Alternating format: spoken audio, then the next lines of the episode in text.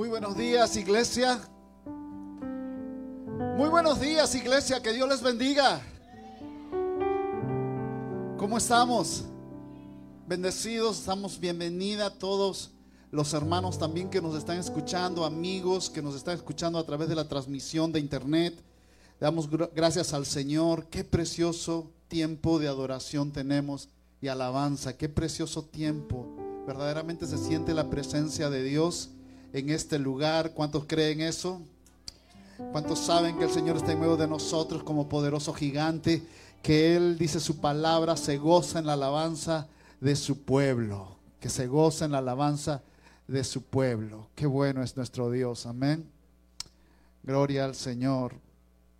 Y en esta mañana que estamos aquí en su casa, vamos a nosotros también a tener un buen tiempo en el cual podamos recibir la palabra que considero Dios nos quiere hablar en esta mañana. Y quiero hablarte sobre abriendo los cielos, abriendo los cielos. Quiero que vayas a la palabra de Dios en Mateo capítulo 3, el versículo 13 al 16. Y vamos a encontrar allí los versículos que vamos a leer. Entonces Jesús vino de Galilea a Juan al Jordán para ser bautizado por él. Mas Juan se le oponía diciendo, yo necesito ser bautizado por ti y tú vienes a mí. Pero Jesús le respondió, deja ahora porque así conviene que cumplamos toda justicia. Entonces le dejó. El versículo 16 dice, ¿qué les parece si lo leemos todos juntos? El 16. Y Jesús, después que fue bautizado, subió luego del agua y aquí que dice, los cielos fueron abiertos. Dígalo conmigo, los cielos fueron abiertos. Y vio al Espíritu de Dios que descendía como paloma y venía sobre él. Padre, te doy gracias por tu palabra. Señor, en esta mañana sé que los cielos están abiertos de par en par. Puedo sentir tu presencia, puedo saber, Señor, que en medio de la alabanza de tu pueblo podíamos sentirte, Señor, y te sentimos en esta mañana. Gracias por darnos un día más de victoria, un día más de vida. Gracias, Señor, porque tu palabra, Señor, es el perfecto alimento para nuestras vidas. La recibimos con amor y confieso, Señor, que en nuestras vidas esta palabra echa fruto al ciento por uno en el nombre de Cristo Jesús. Quiero compartirles durante unos instantes y que me presten por lo menos unos 30 o 20 minutos de su corazón. Prometo que la palabra que Dios les va a entregar en esta mañana va a ser una palabra desafiante, va a ser una palabra que los va a inspirar, que los va a guiar y va a sorprender el Señor de una manera grata e impresionante a nuestras vidas. Y quiero compartirle una experiencia hace poco tiempo, yo creo que, bueno, no más de un año, fue por segunda vez que incluso la iglesia como tal fuimos a la Tierra Santa. ¿Recuerdan que fuimos toda la iglesia a la Tierra Santa? Bueno, muchos de los que estamos aquí fuimos a Tierra Santa. Y no, no vayan a pensar de que todos nos fuimos a Israel, sino que aquí nomás cerca, en Orlando, queda la réplica de la Tierra Santa, que se llama Holy Land. Y todos fuimos muy emocionados y aquellos que no conocen y de repente me están escuchando, eh, quiero decirles que es una réplica exacta de Israel, es una réplica completamente eh, idéntica de lo que es eh, Israel. Así que yo no sé si de repente usted ha ido, pero desde que usted ingresa a las calles, los lugares, se siente, se respira, hay actores, hay personas, está la tumba, la réplica tal igual como fue. Y me acuerdo que hace un tiempo, o creo que la primera vez que yo fui, eh, tuve algo interesante que me ocurrió, que yo estaba viendo justamente la tumba de Jesús, entré a la tumba de Jesús, había una persona que nos decía un poco de historia y estábamos ahí en la tumba y después vino la, aparición de unos personajes que eh, escenificaban la, la pasión de Cristo y el paso con la cruz, así que eran actores muy profesionales, la gente que estaba quedaba sorprendida de la actuación de ellos Incluso recuerdo que lo, crucificaron y estaban soldados romanos y cuando estaban subiendo a la cruz y, este, eh, Jesús allí en la cruz, este personaje que hacía de, obviamente de Jesús, representaba, dio unas palabras últimas y cuando expiró, yo recuerdo que comenzó a colocarse los cielos todos oscuros. Allí mientras estábamos viendo todos allí y yo se oscurecía el cielo y obviamente que el cielo está obviamente está abierto, no está techado, es un lugar amplio, es una ciudad entera. Así que estaba viendo cómo los cielos se oscurecían y cuando Jesús dijo, consumado es, y expiró,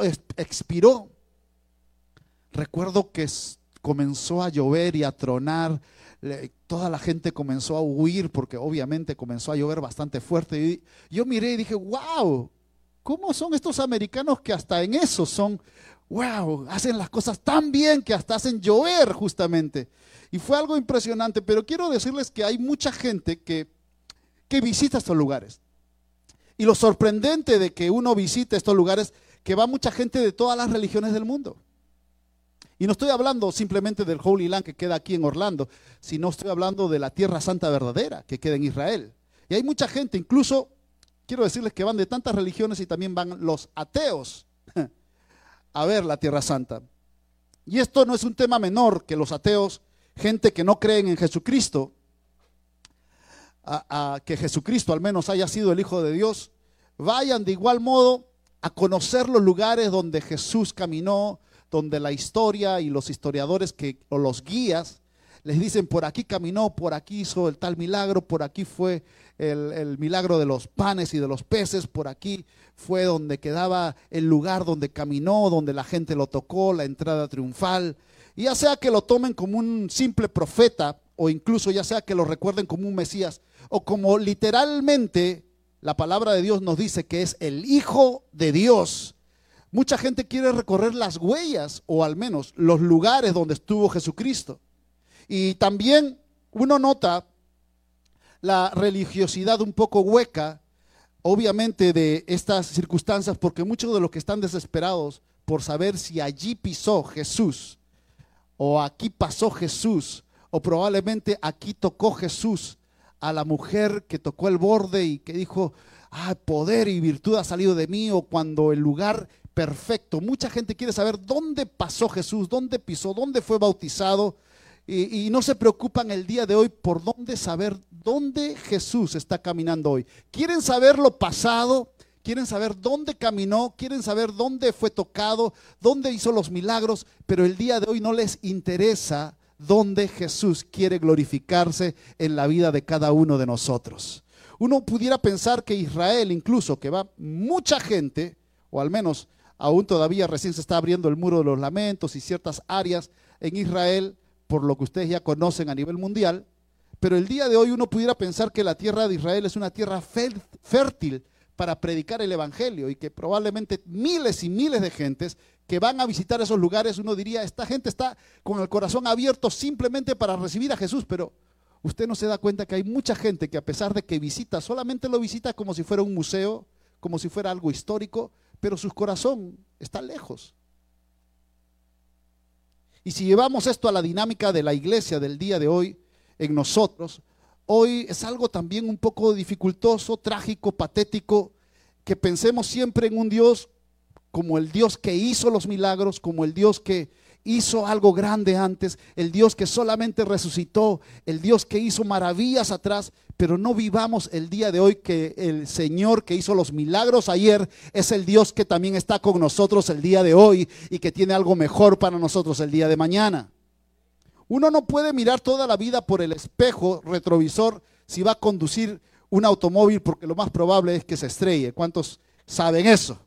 ¿Verdad? Nadie va manejando mirando hacia atrás, todos tenemos que mirar hacia adelante. Y yo no estoy dispuesto a vivir de los recuerdos, déjenme decirles mis hermanos. Y creo que como alguien en una ocasión también me dijo, pueden ser muy bonitos los recuerdos que pasé y que viví ayer, pero no quiero quedarme solamente en los recuerdos, quiero vivir el hoy con Jesucristo. Y eso es lo que el Señor desea también para nosotros. Él quiere que marquemos nuestra vida no con cosas pasadas y recordemos la añoranza de lo que pasó, de lo que vivimos. Hay veces hay gente que se recuerda de tantas cosas bonitas y vive en el pasado, mirando el pasado y no puede ver lo que hoy día Dios tiene algo mejor para sus hijos, como dice su palabra, que los postreros tiempos serán los mejores. ¿Cuántos lo creen? Y es que creo y considero que no solamente hay gente que recuerda lo bonito de su pasado, sino también recuerda las tragedias y las dificultades de su pasado. Y esas tragedias, cada vez que tú las recuerdas y las miras, no te permite vivir un presente con Cristo y por ende no puedes ver más allá de lo que Dios tiene para tu día el día de hoy. ¿Cuántos me están entendiendo? Así que quiero decirles que los recuerdos pasados puedes tener muy bonitos, podemos tener muchos bonitos recuerdos y no estoy diciendo que sea malo recordar los tiempos pasados. Lo malo es quedarse y estacionarse solamente pensando en que todo tiempo pasado fue mejor. Y no podemos quedarnos estacionados. El apóstol Pablo en Filipenses habla bien claro y dice, dejando lo que queda atrás, olvidándome lo que quedó atrás, me extiendo hacia lo que está delante, al premio del supremo llamamiento en Cristo Jesús, Señor nuestro. Pablo entendía que había vivido momentos difíciles, él había sido perseguidor de la iglesia, él había perseguido a la iglesia y yo me imagino que él había presenciado la muerte de muchos cristianos. Es más, él estaba presente en la muerte del primer mártir de la iglesia, Esteban. Y quiero decirles que eso fue de repente traumático al conocer a Cristo Jesús y recordar que él había presenciado la muerte de hombres santos de Dios. Pero él no podía vivir enclaustrado en su pasado, lamentándose lo que fue, lamentándose lo que pasó. Hoy tenía que vivir hacia adelante y eso es lo que habla en Filipenses. Pero cuántas cosas eran para mí ganancia, las he estimado como pérdida por amor de Cristo Jesús. Hay cosas buenas que nos han pasado antes, hay cosas malas que también nos han pasado antes, pero hoy el Señor nos está dando una palabra y nos está diciendo, yo quiero que vivas hoy hacia adelante, yo tengo algo mejor para ti, yo tengo la gloria postrera, será mejor que la primera, dice el Señor. ¿Cuántos lo creen? Amén. Y eso es lo que el Señor nos está tratando de decir. Quiero decirles que Jacob también tuvo un encuentro con Dios. Es más, Jacob colocó una piedra como testimonio o Jacob colocó una piedra allí como un memorial, que con los años obviamente ya no se encuentra esa piedra, pero esa piedra era importante en el momento. Jacob la denominó que este era, no, era, no era otra cosa que casa de Dios y puerta del cielo. También el Señor cuando le dijo al pueblo de Israel que iba a entrar a la tierra prometida, que agarraran doce piedras que eran representación de las doce tribus de Israel. Y agarraran, agarraran 12 piedras y esas doce piedras las colocaran para que sea, en otras palabras, como un símbolo de que cada vez que alguien preguntase, o al menos era una buena manera de poder recordar, esas doce piedras, que cuando alguien preguntase, ¿qué hacen estas doce piedras aquí? que no son común ver este tamaño de piedras en este lugar, para que entonces los padres le contaran a los hijos y le dijeran, bueno, déjeme decirles que Dios le habló a Moisés y Moisés fue a hablar a Faraón y sacó de Egipto y el día de hoy podemos disfrutar de la tierra de bendición, la tierra que Dios nos dio. Así que era un buen pretexto para poder recordar lo que Dios había hecho por el pueblo de Israel. Y quiero decirles que también si vamos a ver a David, David yo creo que cuando ganó el punto de quiebre del tiempo donde Dios lo levanta de una manera impresionante, no necesariamente fue en el tiempo que Samuel lo ungió, sino cuando peleó con Goliat. Y creo que él se quedaría con la espada o la, la cota de hierro o el escudo de Goliat. Y cada vez que de repente miraba eso, recordaba de la victoria que había tenido con el gigante con Goliat. Pero también no creo que David se hubiera quedado simplemente pensando que él había ganado un gigante, ganado una batalla, sino que él tenía batallas por delante por pelear. En otras palabras, hermanos, lo que Dios hizo en tu pasado, dale la gloria al Señor, pero no te quedes solamente aplaudiendo las glorias del pasado. Dale gracias y apláudele al Señor porque el Señor quiere hacer el día de hoy cosas mejores para tu vida. Amén. Así que ustedes incluso van a notar en algunos hermanos que de repente tienen algunos añitos, y cuando digo de añitos, eso me lo contaron, ¿verdad? Yo hace poco tiempo, tengo apenas veintitantos años. Así que eh, antes, antes teníamos ignarios y cantábamos con ignarios. Y hay mucha gente que le encanta los ignarios y a mí, les quiero decir, me encantan también los himnos de los ignarios. O sea, los cánticos que habían en los signarios pasados, de hace 20, 20 y tantos años y por ahí, ¿verdad? Y Me contaron, me contaron que así era.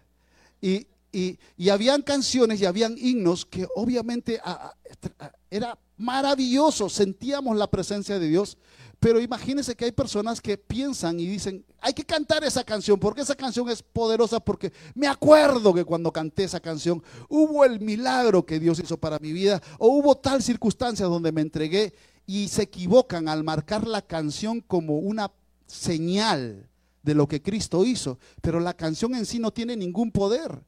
Lo que tuvo el poder fue la fe que colocaste en Cristo Jesús en ese momento para creerle al Señor y entregar tu corazón y rendirlo a Él. Y el día de hoy hay personas que dicen, yo no sé qué pasa, pero ya no siento la misma energía. Algunos dicen, la misma electricidad, el mismo sentir que antes sentía con el cántico que era, ah, ese cántico que tenía dos estrofas, era lindo, maravilloso, yo sí sentía allí. No, no es la canción. Y hay gente que ha marcado la canción como si fuera milagrosa. Y la canción no es milagrosa. Tenemos a un Dios que es todopoderoso. Y es el corazón rendido al Señor que mueve la mano de Dios. Porque sin fe es imposible agradar a Dios, dice la palabra. Así que quiero decirte que el día de hoy hay canciones preciosas también. Las de antes también. Pero la canción no hace el milagro. No te estaciones allí en el pasado. Recuerda que lo que Dios está buscando son adoradores en espíritu y en verdad. ¿Cuántos dan gloria a Dios por ello? Así que si hubieses cantado esa canción, hubieses cantado otra canción, lo mismo iba a ser porque era la función y el corazón que tú hayas colocado en ese momento hacia el Señor. Así que si quieres volver a sentir la presencia de Dios, ¿y cuántos quieren sentir la presencia de Dios siempre en sus vidas? Así que si siempre quieres sentir la presencia de Dios en tu vida, o lo que sentiste hace una semana, hace semanas, hace un mes, hace un año o décadas, quiero decirte que tienes que poner tus marcas hacia adelante en el nombre de Cristo Jesús. No pongas tus marcas en la parte de atrás, no voltees hacia atrás, pon tus marcas hacia adelante, porque el Señor dice su palabra que Él nos lleva hacia adelante. ¿Cuántos lo creen en el nombre de Jesús? Él marca el corazón mirando hacia adelante. Ve hacia adelante, camina hacia adelante. Mira como el apóstol Pablo miraba hacia adelante a la meta que es Cristo Jesús. Es ahí donde te vuelves a encontrar, hermano, con la pesca milagrosa. Es allí donde comienzas a encontrarte con la presencia viva del Maestro. Es allí donde comienzas a encontrar una vez más con la cruz, con las marcas de las manos del Maestro. Es cuando hay veces comenzamos a caminar de la mano del Señor y no de un Señor que vivimos en el pasado y vivimos qué hermoso fue o qué, qué maravilloso lo que vivimos antes. Yo tengo muchas experiencias para contar de lo que viví con Dios antes, pero hoy quiero vivir una nueva experiencia porque hoy Dios tiene y me dice que tiene algo mejor para mí. Algo mejor Dios tiene para mí. ¿Cuántos lo creen? Así que quiero decirte que eso es lo importante. Un cielo abierto. ¿Qué es un cielo abierto, pastor? ¿Qué es un cielo abierto? Un cielo abierto es un sitio donde continuamente, hermanos, hay una pesca milagrosa. Un cielo abierto es un lugar, un vórtice, un lugar donde se te abre el favor y la bendición de Dios. Y ahí la frase que sale, ¿cuántos quieren vivir bajo cielos abiertos? ¿Cuántos quieren vivir bajo cielos abiertos? Ah, pero ¿qué cielos abiertos? Que todo hermano te vaya en bendición. Entonces, si es que no me va bien las cosas, espérate, porque no estoy hablando eso. Eh, poco a poco vamos diciendo, es que la parte de abrir los cielos significa que todo lo que emprendas, todo lo que hagas con tu mano, aún las cosas que aparentemente el enemigo trate de hacer mal, se van a vertir para bien. ¿Cuántos lo creen? Cielos abiertos lo tuvo Saúl. Sí, el rey Saúl, el primer rey de Israel, cuando Samuel le dijo, haz todo lo que tengas en tu mano porque Dios está contigo. Qué lindo. No dice, bueno, consúltale para ver si es o no es. Él dijo, haz todo lo que hagas con tu mano, todo lo que emprendas con tu mano, todo lo que hagas, Dios está contigo. En otras palabras, la confianza que Dios tenía sobre Saúl cuando inició su reino fue impresionante. Es como que el Señor agarre y les diga a cada uno de ustedes, o alguien le diga, ¿sabe qué? Toma una tarjeta de crédito. ¿Y cuánto gasto de la tarjeta? Ve a comprar lo que necesitas. Pero ¿cuánto? 10 dólares, 100 dólares, lo que tú necesites. Dios confiaba en Saúl. Dios confía en, en, el rey de Israel y Dios confía contigo también. Y es como que alguien agarre y le diga, ¿sabes qué? Toma la tarjeta. Pero no, me da pena, me da gasta lo que tú necesites, gasta todo. Así como los maridos le dan la tarjeta a la esposa y le dicen, gasta todo lo que necesitas en el mall. Igualito, igualito. Yo no sé por qué se ríen algunos. El otro día un, un esposo dijo, pastor, me robaron la tarjeta de crédito. Yo le dije, bueno, hay que denunciar a la policía. Me dijo, no, no, no, no, no, el ladrón gasta menos que mi mujer. Déjelo ahí.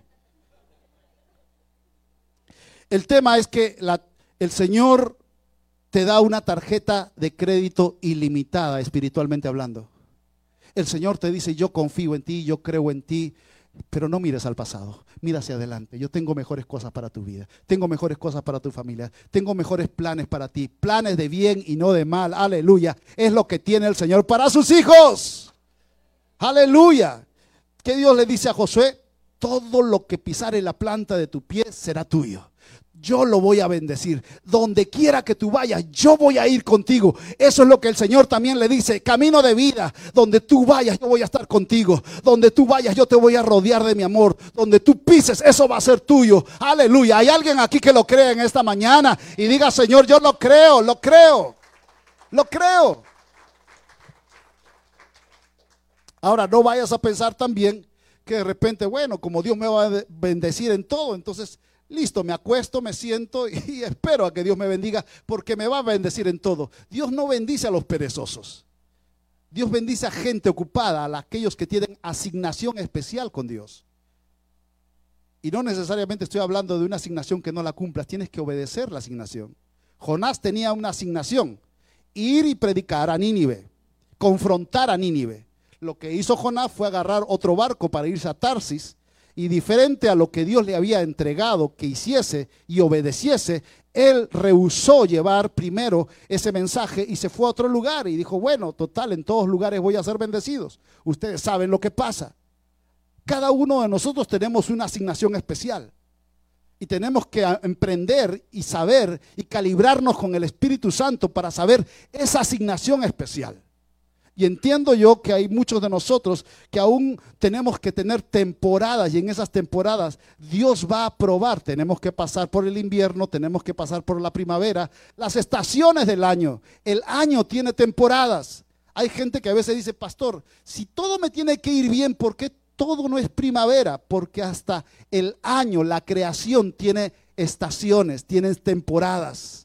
Hay gente que le gusta el calor y hay gente que no le encanta para nada el calor porque es muy sofocante. Hay gente que dice, yo prefiero el frío y hay gente que dice, a mí yo aborrezco el frío porque es algo tan difícil para mis huesos. Hay gente que le dice, ay, a mí no me gusta el otoño, ver todos los árboles peladitos, sin nada de hojas, qué tristeza, me da una depresión. Y hay gente que dice, qué lindo ver las hojas de otro color. Así que cada paso de tu vida va a tener temporadas. Tu vida se tiene que equilibrar a la palabra de Dios y tienes que aprender a disfrutar cada temporada en el Señor y mirar hacia adelante y declarar victoria en el nombre de Cristo porque Dios va a abrir los cielos en medio del sequedal. ¿Cuántos lo saben? Y yo quiero compartirte rapidito algunos aspectos de cómo mantener los cielos abiertos. O al menos quiero que entiendas cómo se mantienen los cielos abiertos. Número uno, yo sé que esto me va a le va a conmocionar. El número uno, déjeme decirle, en el momento que se mantienen los cielos abiertos es en el momento de la persecución. Yo sé que me iban a decir, yo pensaba que el pastor me iba a decir, listo, cuando, cuando, cuando, cuando. Debe ser en un momento hermoso, glorioso, bonito. No, en el momento de la persecución. Está en Hechos capítulo 7, versículo 55. Pero Esteban, lleno del Espíritu Santo, puesto los ojos en el cielo, vio que la gloria de Dios y a Jesús que estaba a la diestra de Dios. ¿Y qué dijo en el 56? Y dijo, he aquí que, dígalo más fuerte, acá hay más gente, veo y al Hijo del Hombre que está a la diestra de Dios. Interesante. Estaban a punto de matar a Esteban, al primer mártir de la iglesia. Y en el momento de que agarraron las piedras y ya lo iban a apedrear, Estaba la gente empujándolo, de repente golpeándolo. Y en el momento que lo colocan en un lugar para apedrearlo, él levanta su mirada a los cielos y ve los cielos abiertos. Diga conmigo, cielos abiertos. Veo a Esteban viendo los cielos abiertos en la peor crisis de su vida. No era el mejor momento para Esteban. Acá me dice que era el peor. Lo estaban a punto de apedrear. Es más, yo creo que ya estaban lanzando unas piedras sobre él. Y él está viendo los cielos abiertos. Uno pensaría, caí de la gracia. Por eso me está pasando esto, me están apedreando, me porté mal. Hice algo que de repente, ¿dónde está Dios? ¿Me abandonó? No encuentro profetas o apóstoles que van a ver los cielos abiertos como Esteban. ¿Y cómo Esteban lo está viendo? ¿En qué circunstancia lo está viendo? No es en el momento de la oración, ¿eh? No es en el momento en el cual está ayunando después de 15 días que ve los cielos abiertos. No está cantando aquí con las canciones que canta el ministro de alabanza de camino de vida. No, no, no, no. Él está en el momento que está siendo perseguido y apedreado. ¿Saben? Uno de los mayores avivamientos que hubo en África lo hizo un hombre alemán llamado, no sé cuántos han escuchado, a Reinhard Bunke que él es un alemán, ya partió a la presencia de Dios hasta hace poco, pero él tuvo una palabra de Dios que fuese a África a predicar el Evangelio. Y es impresionante, yo no sé cuántos pueden eh, ver, e incluso hay videos de él, donde hay más de 3 millones de personas escuchándolo a este hombre. Y uno dice, ¿cómo es posible reunir? ¿Cuánto se habrá gastado de repente? Absolutamente nada. ¿Sabe por qué? Porque la gente no tenía ni que comer.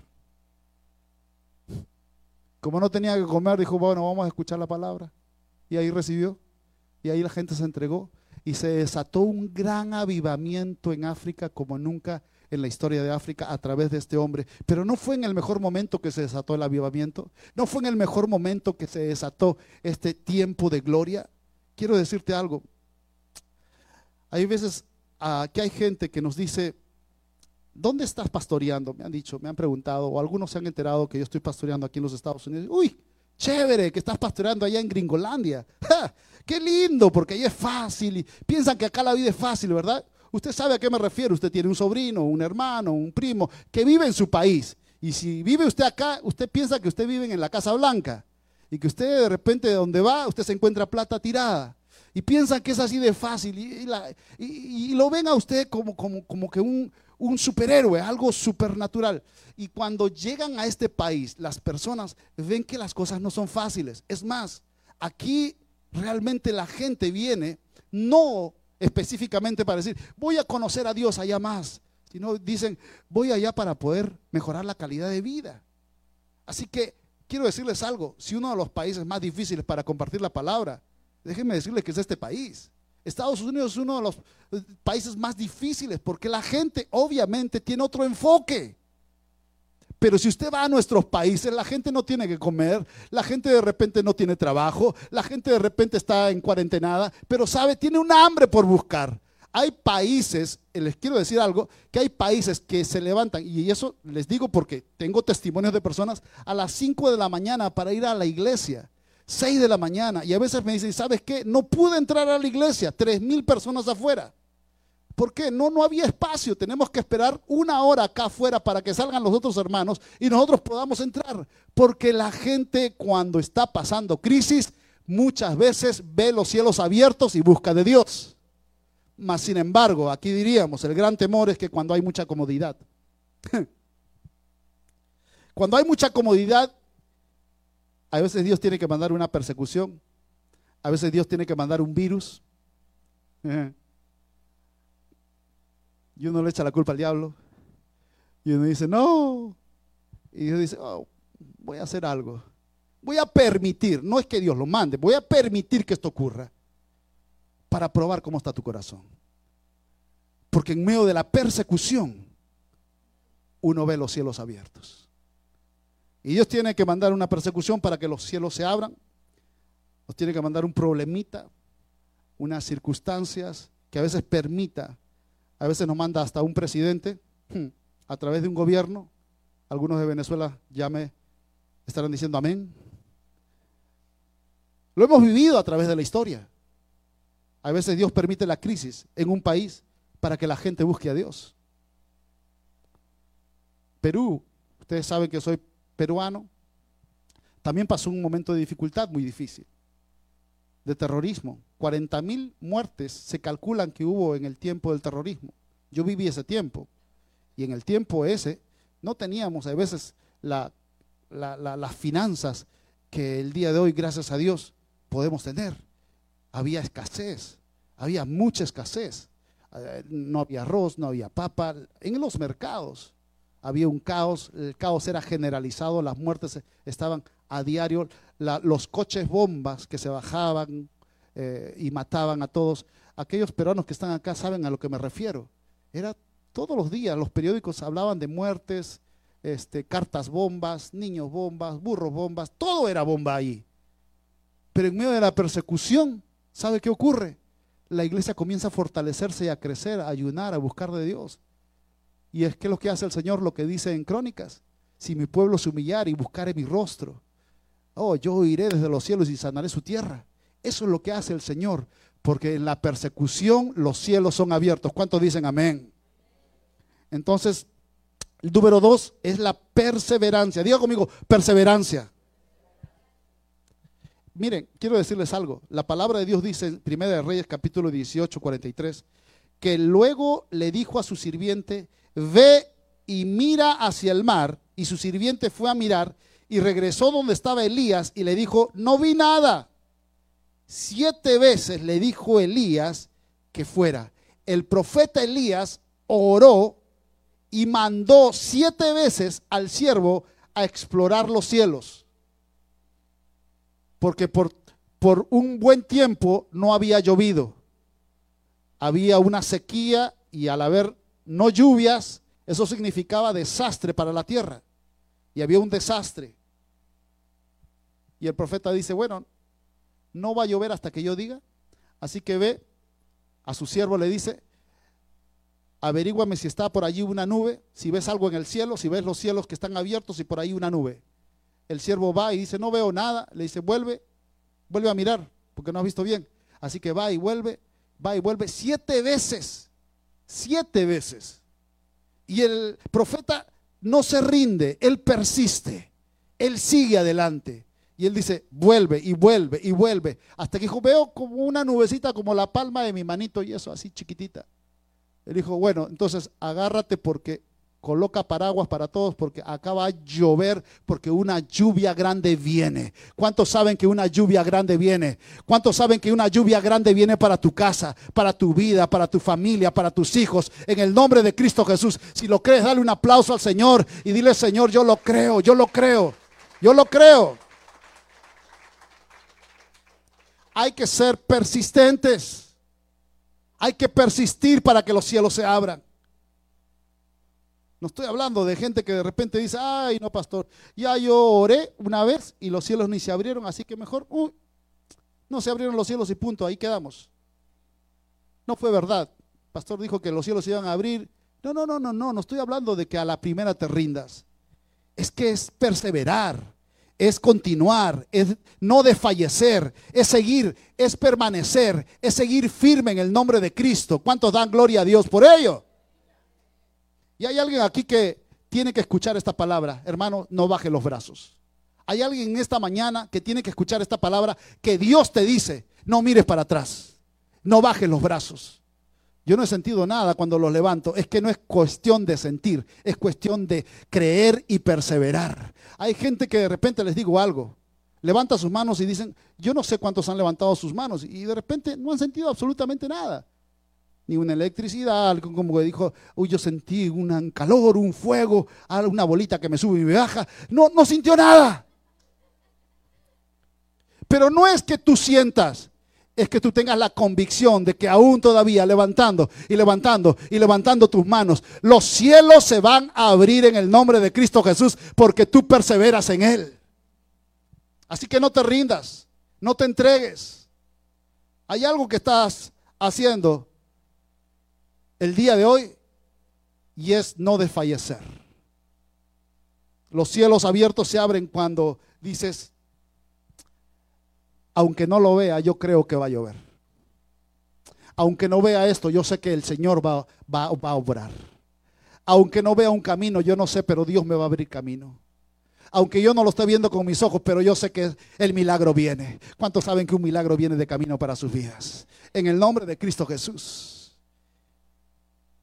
aunque de repente estés en el peor sequedal, en el momento más difícil, tú vas a decir, como dijo el profeta Elías, ah, yo siento que una lluvia grande viene. Yo siento que algo grande viene de parte de Dios. Aleluya. Algunos dijeron, pastor, yo comencé el año diciendo también eso y mire lo que vino. No desfallezcas, no desfallezcas, no desfallezcas. ¿Cuántos dan gloria a Dios? La tercera es la unidad. La palabra dice en Mateo capítulo 18 y 19, si dos de vosotros se pusieren de acuerdo por alguna cosa aquí en la tierra con respecto a cualquier cosa que le pidan mi Padre que está en los cielos, lo hará, les responderá. Pues donde dos o tres se reúnen en mi nombre, yo estoy allí en medio de ellos. Siempre que hay unidad, diga conmigo unidad. Y quiero aclarar esto de la unidad. ¿ok? Porque hay veces hay mucha gente que piensa que la unidad es pensar todos igualitos, eso es unidad. O, algunos dicen, eh, no, no, no, todos tenemos que vestirnos igualitos, eso no es unidad, eso es uniformidad. Somos diferentes, ¿cuántos saben eso? Somos bastante diferentes. Aquí hay hermanos de México, hermanos colombianos, hermanos dominicanos, hermanos guatemaltecos, hermanos chilenos, puertorriqueños, americanos, y los de Jerusalén, o sea, de Perú, de la Tierra Santa, de Jerusalén. Hay de todas las nacionalidades, de Venezuela también hay, me estoy olvidando, ¿verdad? Y americanos también. Y bueno, yo creo que, yo creo que, yo quiero decirles algo, que aun cuando tengamos en este recinto de muchas nacionalidades y yo sé que todos hemos venido con una disposición de alabar el nombre de Dios. Hermanos, somos diferentes, comemos diferentes. A algunos les gusta el chile y a otros no les gusta el chile. Pero los que van a comer chile van al cielo directo. Así que tiene que aprender. O sea, tiene un plus. Comemos comidas diferentes. Hablamos diferente. Si hay Ustedes se han dado cuenta, ¿verdad? Cada vez que predico acá y quiero pronunciar la palabra buey, me sale otra cosa. Nos expresamos diferentes. Olemos diferentes. Tenemos diferentes formas de ver la vida diferentes. Entonces, pastor, si todos somos diferentes, todos los que estamos acá comemos diferente, todos hablamos diferente, entonces, ¿qué unidad tenemos? Pues, ¿qué es la unidad, hermano? Que aunque somos distintos, todos pronto nos mancomunamos, nos juntamos en algo que es más grande que nosotros y comenzamos a dar la gloria a aquel que se merece toda la gloria y toda la honra. Esa es la palabra de Dios que nos trae unidad. Ese es el mismo Espíritu Santo de Dios que nos une para alabar el nombre de nuestro Padre Celestial. Vamos a unirnos. El Señor allá no va a tener restricciones de banderas. Va a haber solamente una alabanza y va a ser solamente a un Padre. ¿Cuántos dan gloria a Dios por ello?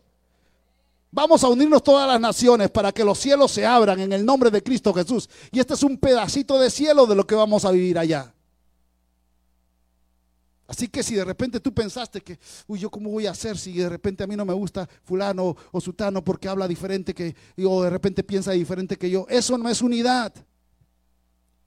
Todos tenemos cosas diferentes, vestimentas diferentes, hablamos diferentes, pero hay un solo sentir.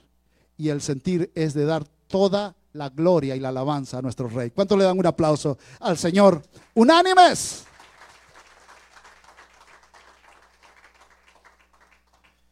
¿Saben por qué aquí en Camino de Vida los cielos están abiertos cuando alabamos a Dios, cuando exaltamos a Dios, cuando se siente la presencia? ¿Saben por qué aquí en Camino de Vida está de esa manera? Parece que hay un habitáculo de la presencia de Dios. Siempre sentimos la presencia de Dios fuertemente cuando adoramos. ¿Saben por qué? Porque acá cuando llegamos está la que habla mucho y también asiste la que habla poco. La que le tapan la boca y le salen letreros y la que de repente hay que abrirle para ver si de repente tiene un zipper. ¿Verdad? Y está todo lo que de repente a veces hay un hermano que, que son trompetas. Y eso le gusta, mejor dicho, hacer. ¡ah! Y está el hermano que parece violín. Pero todos pertenecemos a la misma banda, pero tenemos un solo director.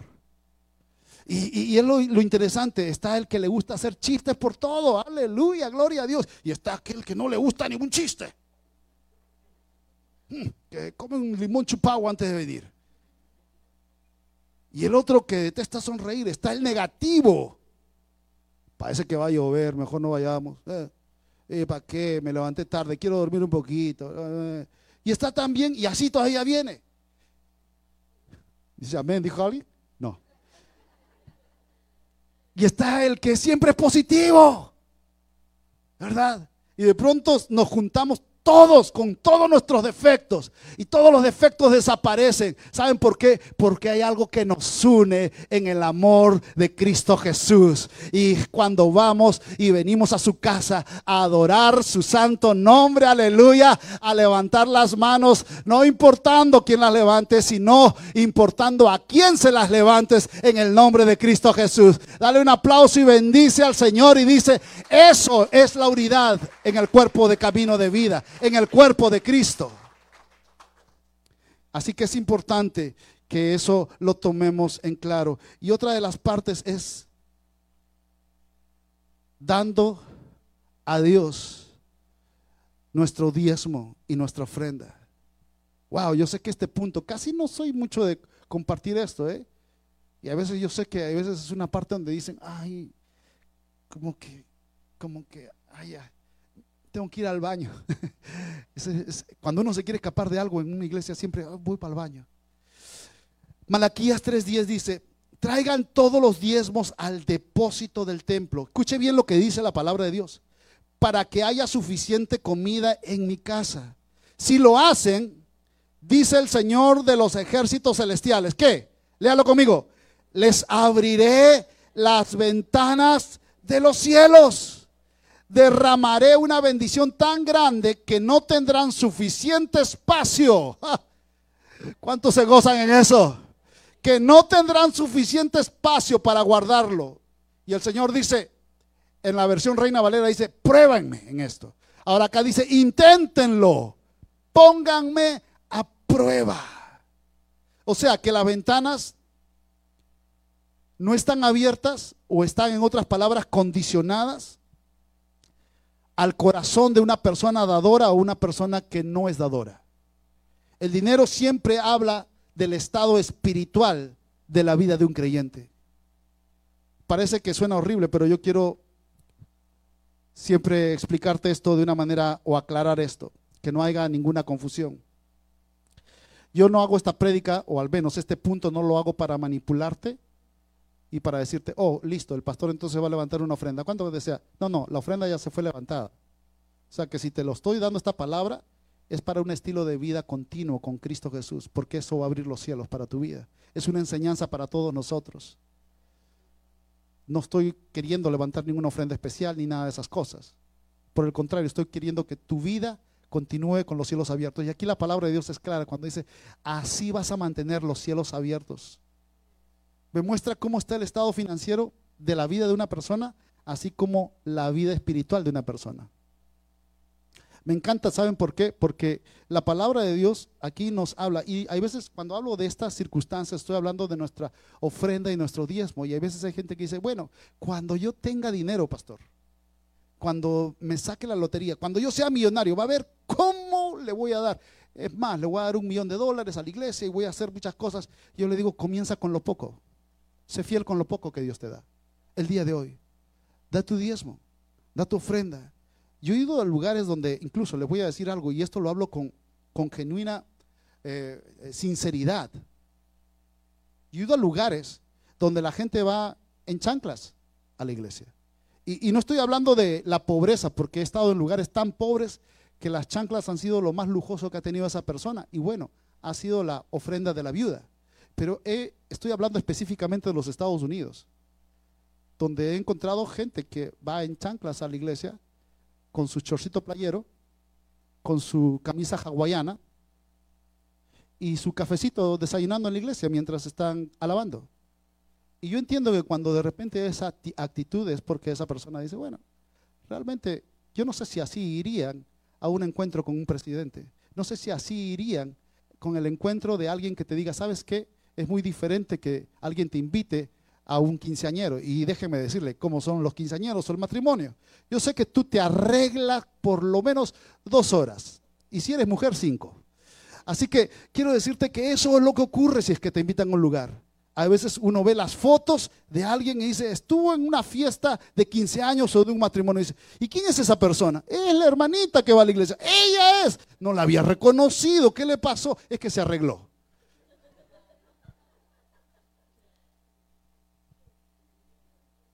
Creo que cuando estoy hablando de eso, estoy hablando de disposición, de dar lo mejor. Es como que si usted, imagínese que haya una novia y el novio, y el novio venga así todo sudado después de un partido de fútbol en la mitad del entretiempo del partido y le diga voy a, y voy a visitar rápido a mi novia y, la va a visitar todo sucio, eh, con, el barro acá, un, poco de grasa aquí pegado, el sudor de otros tres, cuatro compañeros que se abrazaron en el gol y cuando va y dice, eh, bueno, este, vine solamente para saludarte y para decirte que, que tú eres algo especial. Yo creo que él no iría de esa manera porque estaría dándolo, o al menos le estaría dando un indicativo que no realmente la está amando, o que no le importa como debería importarle. Así de la misma manera, yo veo que muchos nosotros debemos de ver al Señor y decir, ¿qué es lo mejor que te puedo dar a ti, Señor? Y cuando hablo de eso es a una actitud del corazón. Pero eso digo, ven con lo mejorcito que tengas. No estoy hablando de marca, ¿eh? Porque entonces, pastor, ¿qué marca me coloco? La de la palomita. Uno se arregla bien porque yo sé que los hispanos, hermanos, nos gusta arreglarnos bien. Nos gusta arreglarnos, amén. Sí, es verdad, nos gusta arreglarnos bien. Nos gusta perfumarnos bien. Nos gusta estar presentables. Es, yo diría aquí que en esta mañana tranquilamente yo puedo hacer la alfombra roja ahí de los Oscars, le queda pequeño en esta mañana al ver a todos los hermanos que están acá. Y y es lo mismo, no es lo mismo estar en, entrar a un McDonald's que te inviten a un restaurante de cinco tenedores, ¿verdad? Y preguntas, ¿cómo? No, no, nunca vas a preguntar si te invitan a un restaurante de cinco tenedores, ¿y cómo voy vestido? No, usted sabe que tiene que ir bien vestido. Y usted escoge lo mejorcito. Y si lo hace eso para las cosas naturales, ¿por qué no para el Rey de Reyes y Señor de Señores? Y podemos decir sí al Señor, al Señor, ay no, Pastor, entonces ¿cómo? Que el Señor no le importa, entonces le importa también el exterior. O sea, que el Señor, y no que mira pues Dios el interior. Pero si usted comienza a encontrar en la palabra de Dios, claro que sí. El Señor mira el corazón. Pero entonces, ¿por qué le dijo a Salomón, Salomón, yo quiero que me construyas? Y detalle a detalle le dio cómo debería de construir el templo. Y le dijo, yo quiero que sea de esta madera en las columnas, con estas talladas, en esta parte de oro y en esta parte de aquí de plata. Quiero que en esta parte vaya. Y, o sea, ¿por qué el Señor le dio detalles? Porque nuestro Dios siempre quiere lo mejor. O si no, le hubiera dicho, haz el templo que quieras. Pero sabía que el templo merecía para un rey que siempre te da lo mejor. Pero cuando veo a veces a la gente que entonces va con chancla, con su café, y yo he estado en iglesia donde eh, la gente viene con chanclas, con esto, y digo, wow, ya sé cómo va a ser este culto. Me frito las canciones. Bueno, alguna gente está mirando el reloj y dice, tengo 20 minutos para que estar en el servicio porque tengo un partido de golf después. Y Dios honra la disposición del corazón de una persona, hermanos. ¿Cuántas veces han esperado una película eh, Superman 50, porque ya no sé cuántos Supermanes hay, o Batman 34, o de repente Spider-Man 28, ¿verdad? O retroceder nunca, rendirse jamás. ¿Recuerdan esas películas? 44, ¿ves? Y eran películas así que uno decía, uy, ya, la guerra de las galaxias. Star Wars. Wow, esa no me la pierdo. Ya está. Uno jamás a una presentación de una película, jamás. ¿eh? Y acá que, que me levante la mano, hermano, listo, tomémonos fotos y seamos amigos. Pero quiero decirles que nadie que va a un estelar y la gente está así en el cine por ver de repente Star Wars, el último, la muerte de, la Star Wars, cuando va la película, yo he escuchado, porque he estado también en el cine viendo películas, he escuchado a veces a los padres que juntan a todos los pequeñitos. Llegan media hora antes de la presentación de la película. Y todavía cuando ya compraron los tickets, se van a comprar todas las cosas que tienen que comprar. Y el papá agarra a todos los hijos y le dice, todos me van al baño ahora. Porque yo no quiero en medio de la película ir al baño contigo, mijo. O te pones pañal o te vas al baño. Oiga, hermano, y se van, se meten y hasta no se quieren perder los comerciales. No está la película, pero nadie dice, ¿sabes qué? Mira, la primera parte no me la quiero ver porque eh, debe ser lo mismo. Vamos a llegar como a la mitad. Total, lo que queremos ver el final. Nadie ha dicho eso, ¿verdad? Nadie dice, bueno, las primeras partes siempre son aburridas, lo más emocionante es al final y cómo termina. No, tú pagaste tu ticket, tú quieres estar allí desde el principio, aun cuando salen todos los comerciales de las otras películas, porque tú quieres estar en esa presentación. Pues quiero transmitirte eso ahora a la casa de Dios. Cada vez que tú vengas a la casa de Dios, tienes ese también sentir tienes ese mismo sentir, debes tener esa pasión y decir, yo no me quiero perder antes y quiero llegar 15 minutos, 20 minutos antes, porque yo quiero respirar, quiero adorar, quiero sentir la presencia de Dios, no cuando haya comenzado, sino antes, porque la presencia de Dios se mueve en el nombre de Cristo cada vez que nos juntamos todos juntos unánimes a alabar el nombre del Señor. Dele un aplauso al Señor y diga, yo quiero ser esa persona. Porque la gente cuando no valora algo, entonces no llega a tiempo. ¿Cuántos ingresan a sus trabajos a las 6 de la mañana? A las 7, a las 8. ¿Alguna vez usted ha dicho, bueno, siempre me han dicho a las 7, pero ¿qué tiene una horita más después de llegar? No me van a decir nada, creo. Total, me puedo quedar una hora después. Hermano, déjame decirte que tú no haces esas cosas.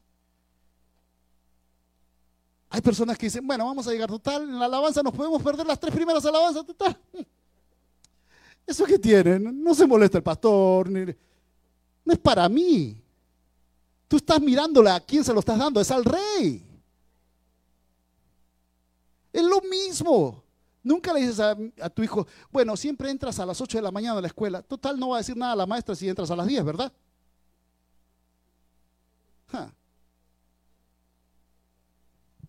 Sin embargo, con las cosas de Dios no es igual.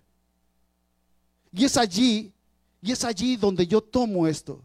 Digo, déjame decirte, ¿cómo es tu puntualidad con Dios? Ahí voy a ver tu amor. Déjame decirte cómo es tus diezmos con Dios. Ahí voy a ver tu amor. Déjame decirte cómo es tu ofrenda hacia Dios y voy a ver tu amor. Anda, anda, mandan al hijo, manda.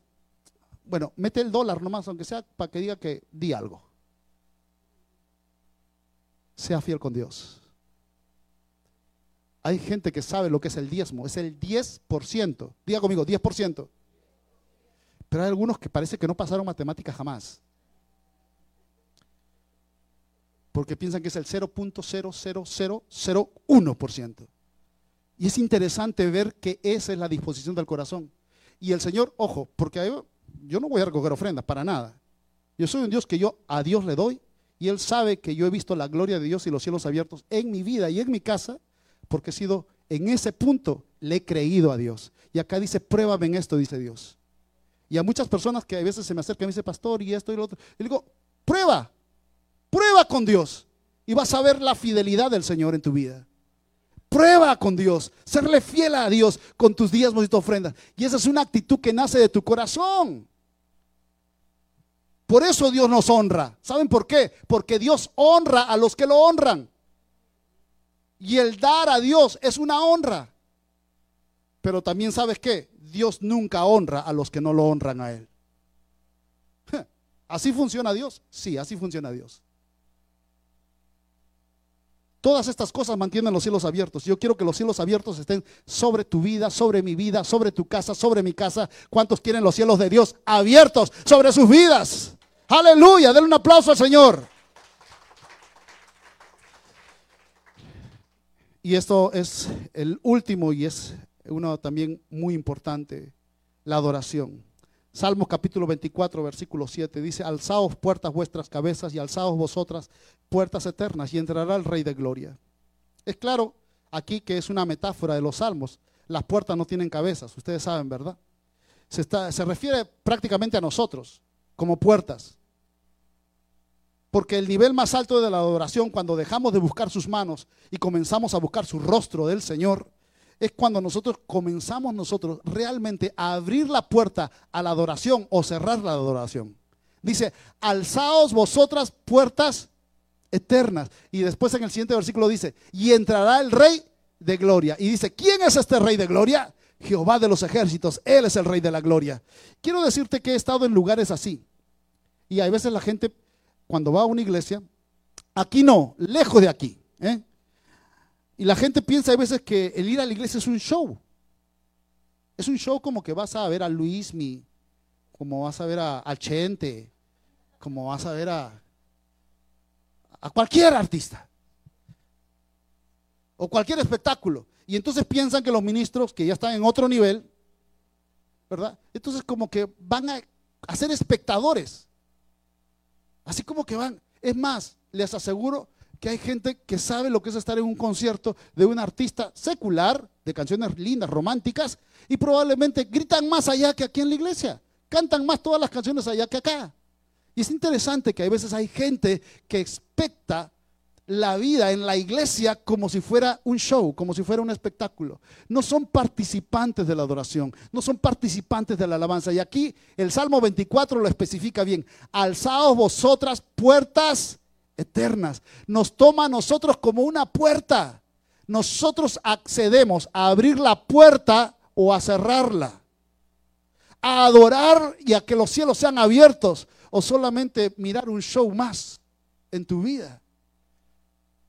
Lo que hubo, algunos dicen, fueron buenas canciones de moda, pero realmente eso es lo que Dios quiere para nuestras vidas. Dice la palabra de Dios que Dios se goza en medio de la alabanza de su pueblo. Que el Señor se goza en medio de la alabanza de su pueblo. En otras palabras, cada vez que tú y yo venimos a adorar el nombre del Señor a la casa del rey, el Señor mismo está danzando en medio de nosotros. El Señor mismo se goza.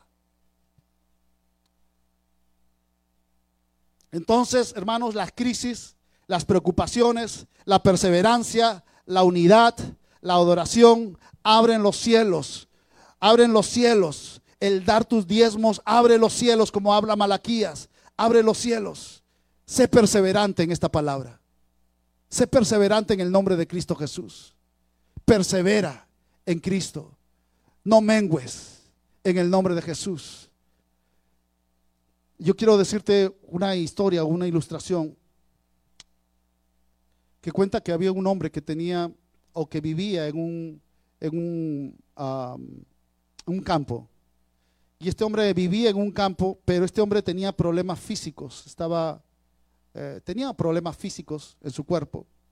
Y cuando un día se le aparece Jesús, y Jesús le dice, necesito que vayas hacia aquella montaña que ves allá arriba y vas a ver una roca grande. Y yo creo que yo quiero que esa roca grande la empujes y vayas de día y vayas de noche y le empujes esa roca que es muy grande allá en la montaña. Lo hagas por un año. Quiero que la empujes. El hombre quedó perplejo cuando escuchó esas palabras de Jesús pero obedeció al final. Y se dirigió hacia esa montaña y comenzó a empujar esa piedra que tenía, por cierto, varias toneladas. Y empezó a, empujarla con todas sus fuerzas, con todas sus fuerzas. Día tras día, así como se lo había dicho Dios, desde la mañana y en la tarde, en la mañana y en la tarde. Pero no conseguía moverla ni un milímetro, ni un solo centímetro. A las pocas semanas llegó el diablo, Satanás, y le puso pensamientos en su mente y, le dijo, ¿por qué estás obedeciendo a Jesús? Le dijo Satanás. Yo no seguiría a alguien que eh, me haga trabajar tanto sin sentido y sin resultados. Así que Satanás le dijo, deja de hacer estas cosas tan tontas. Debes alejarte. Ya no sigas empujando. Nunca lo vas a lograr. El hombre, pensando, trató de pedirle ayuda a Jesús. Y le dijo, Señor, ayúdame. No tengo la fuerza suficiente.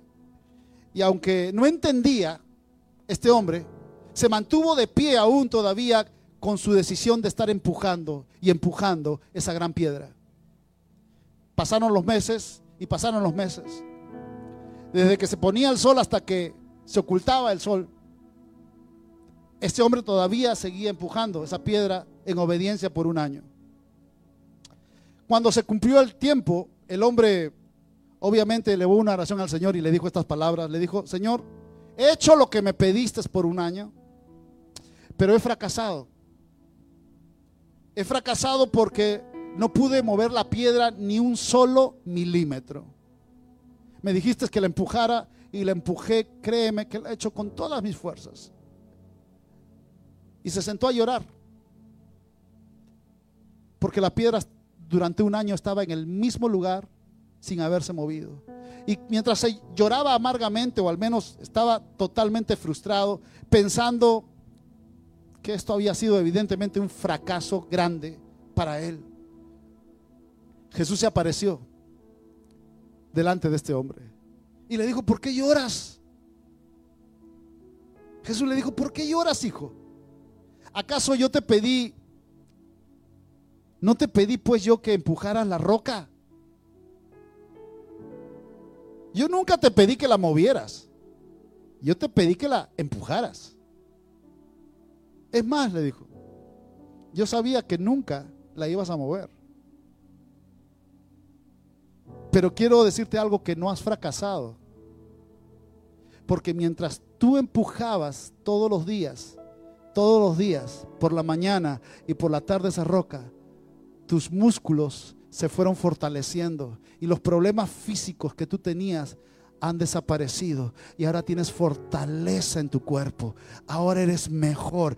Hay muchas veces, hermanos, al igual que este hombre, quiero decirles algo, muchas veces al igual que este hombre, vemos como cosas ilógicas en situaciones nos encontramos, problemas, adversidades, incluso tenemos en la vida tropiezos o problemas y empezamos a buscarle lógica a nuestra lógica, a la voluntad de Dios. Y viene el enemigo y muchas veces nos dice que no servimos, que somos inútiles. Y viene el enemigo para decirnos que no podemos seguir. Y viene el enemigo para decirnos que somos un fracaso. Pero quiero decirte que el día de hoy el Señor te está llamando a que tú persistas para que los cielos sean abiertos. Que no bajes los brazos, que los levantes, porque los cielos se abrirán de par en par. Y dice la palabra de Dios que en el momento preciso que Jesús estaba siendo bautizado, después de haber sido bautizado por Juan el Bautista, después de que él había sido sumergido por Juan el Bautista, los cielos se abrieron de par en par. Los cielos fueron abiertos después de que Jesús obedientemente oh, se metió en las aguas. Hoy Dios está diciendo algo. Probablemente no te estoy pidiendo que entiendas todas las cosas que ocurran, pero sí que obedezcas a las cosas que yo te mando. Ponte de pie. Dios te dice en esta mañana, no bajes los brazos. No te entregues. Hermano, no te rindas. Hay algo que probablemente el enemigo te ha susurrado diciendo no lo vas a lograr. Mira lo que has hecho tanto tiempo. El enemigo muchas veces nos quiere decir que los cielos han sido cerrados. Pero tenemos a un Dios, hermanos, que nos ama con amor eterno. Y por tanto ha prolongado sus misericordias, dice la palabra de Dios. Así que quiero decirte hoy en esta mañana, ¿quieres ver los cielos abiertos? ¿Quieres ver los cielos abiertos para tu vida, para tu casa, para tus hijos? Los cielos abiertos ese tiempo donde que ves la gloria y la presencia de Dios. Entonces déjame decirte, hermano, ríndete a Él.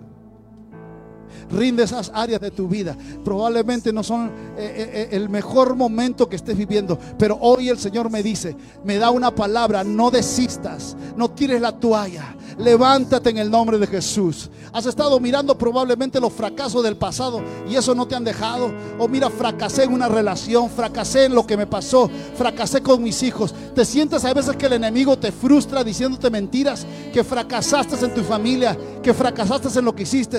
El Señor me dice una palabra, olvídate de lo que queda atrás, extiéndete hacia adelante porque yo tengo mejores cosas para tu vida. Aún me puedes decir, pastor, es que el día de hoy mismo, hoy mismo, hoy mismo, aún todavía no veo una salida. Parece que los cielos para mí están sellados o de bronce. Pero hoy esta palabra te está diciendo, persiste en lo que has creído y que eso te mantenga firme, porque eso te dará la victoria. Persiste en las cosas que has creído y has aprendido de parte de Dios, porque esas te van a marcar la victoria. Al ciego Bartimeo lo callaron. Al ciego Bartimeo le decían, mm, cállate que no, no es el momento de que hables tú. Pero el ciego Bartimeo comenzó a gritar más fuerte y a decir, Jesús, hijo de David, ten misericordia de mí. Y dice la palabra de Dios que algunos le decían, cállate, cállate. El maestro no te va a escuchar, no te va a escuchar. Y él dijo, esta es mi oportunidad de que los cielos se abran para mí. Este es el tiempo de que los cielos se abran. Y él comenzó a gritar más fuerte y a decir, Jesús, hijo de David, ten misericordia de mí. Y la gente le decía, no te va a escuchar. Pero él comenzó a clavar fuerte y a decir, Jesús. Y él persistió. Y dice la palabra de Dios que Jesús al escuchar volteó, lo miró y le dijo, traédmelo. Y lo mandó llamar. Hay momentos en los cuales tú tienes que persistir. Hay momentos en los cuales como el ciego Bartimeo tienes que clamar. Hay momentos en los cuales que no veas que de repente las circunstancias de al lado no estén claras para ti. O hay gente que te esté de repente diciendo no lo vas a lograr. O el enemigo mismo te esté susurrando al oído. El Señor te dice en esta mañana, no te preocupes, alientes tu corazón. Ten fe, persiste, no decaigas. Ánimo, lo vas a lograr en el nombre de Cristo Jesús.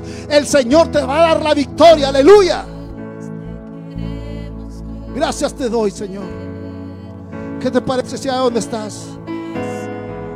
Le dice, Señor, yo levanto mis manos delante de ti.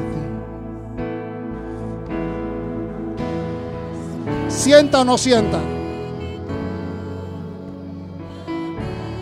Lo vea o no lo vea. Te escuche o no te escuche.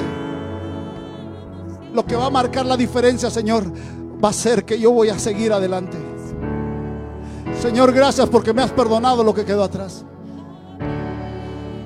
No voy a mirar mi, pasado para decir y llorar sobre mi fracaso. Porque yo sé que el día de hoy tú quieres decirme, Señor, que me extienda lo que está delante, que tú has borrado mis pecados, que tú me has perdonado, que tú, Señor Jesús, las fallas o los errores que he podido tener, tú has borrado y has perdonado ellos. Pero hoy, Señor, me dices, en tu nombre que me levante, en tu nombre, Señor, que camine, en tu nombre que mire hacia adelante, en tu nombre, Señor, lo voy a hacer. Una vez más, una vez más clamaré, una vez más tiraré el anzuelo. Así, Señor Jesús, tiraré las redes una vez más. Toda la noche lo estuve intentando, pero nada ocurrió. Pero en el nombre de Cristo, hoy vas a tirar las redes. Y en el nombre del Señor, aleluya, va a haber una pesca milagrosa. Un milagro grande viene para tu vida. Si lo crees, dile gloria a Dios. Si lo crees en el nombre del Señor, que el Señor va a obrar de una manera especial. Va a abrir caminos por donde no hay. Está abriendo los cielos de par en par. Aleluya. En medio de la dificultad en medio del desierto, en medio del sequedal. El Señor manda la lluvia, aleluya. Oh, porque una lluvia grande se oye, mi hermano. El mayor avivamiento de la historia va a acontecer en estos tiempos, aleluya. Y tú y yo vamos a ser partícipes de ellos. Aleluya. Dile, Señor, oh, venga aquí tu reino. Oh, Señor. Oh, dile, dile. Iglesia, vamos, cante, cante. Que se abre el cielo. Muévete, Señor. Venga aquí tu reino. Oh. Una vez más, levanta tus manos. Oh, muévete, Espíritu Santo de Dios. En esta mañana la presencia de Dios está en este lugar. Oh, yo siento la presencia viva de Dios. Oh, hay algo especial en este lugar. Los cielos se están abriendo. Oh, se abre el cielo para tu vida. Se abre el cielo para tu casa. Tus hijos verán la gloria de Dios. En el nombre de Jesús. Oh, sí, Señor.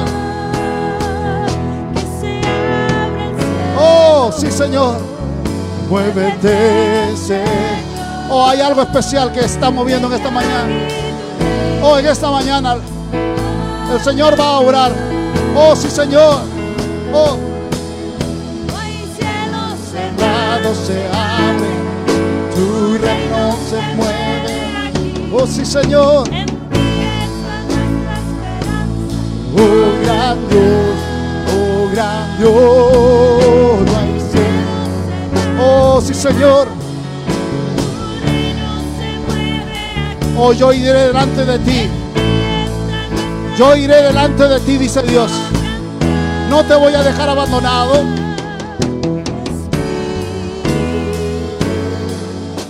Yo iré delante de ti y enderezaré los lugares torcidos y quebrantaré las puertas de bronce y los cerrojos de hierro haré pedazos, dice Dios. Oh, sí, te daré los secretos guardados.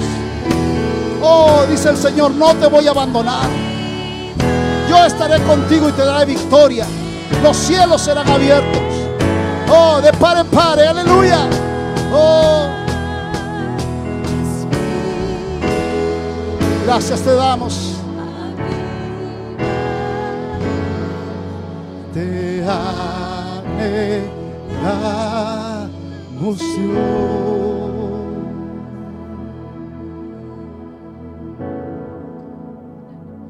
Señor, gracias.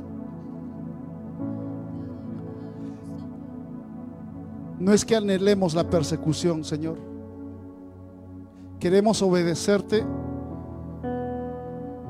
Estemos siendo perseguidos o estemos en paz. Que eso no condicione mi amor hacia ti.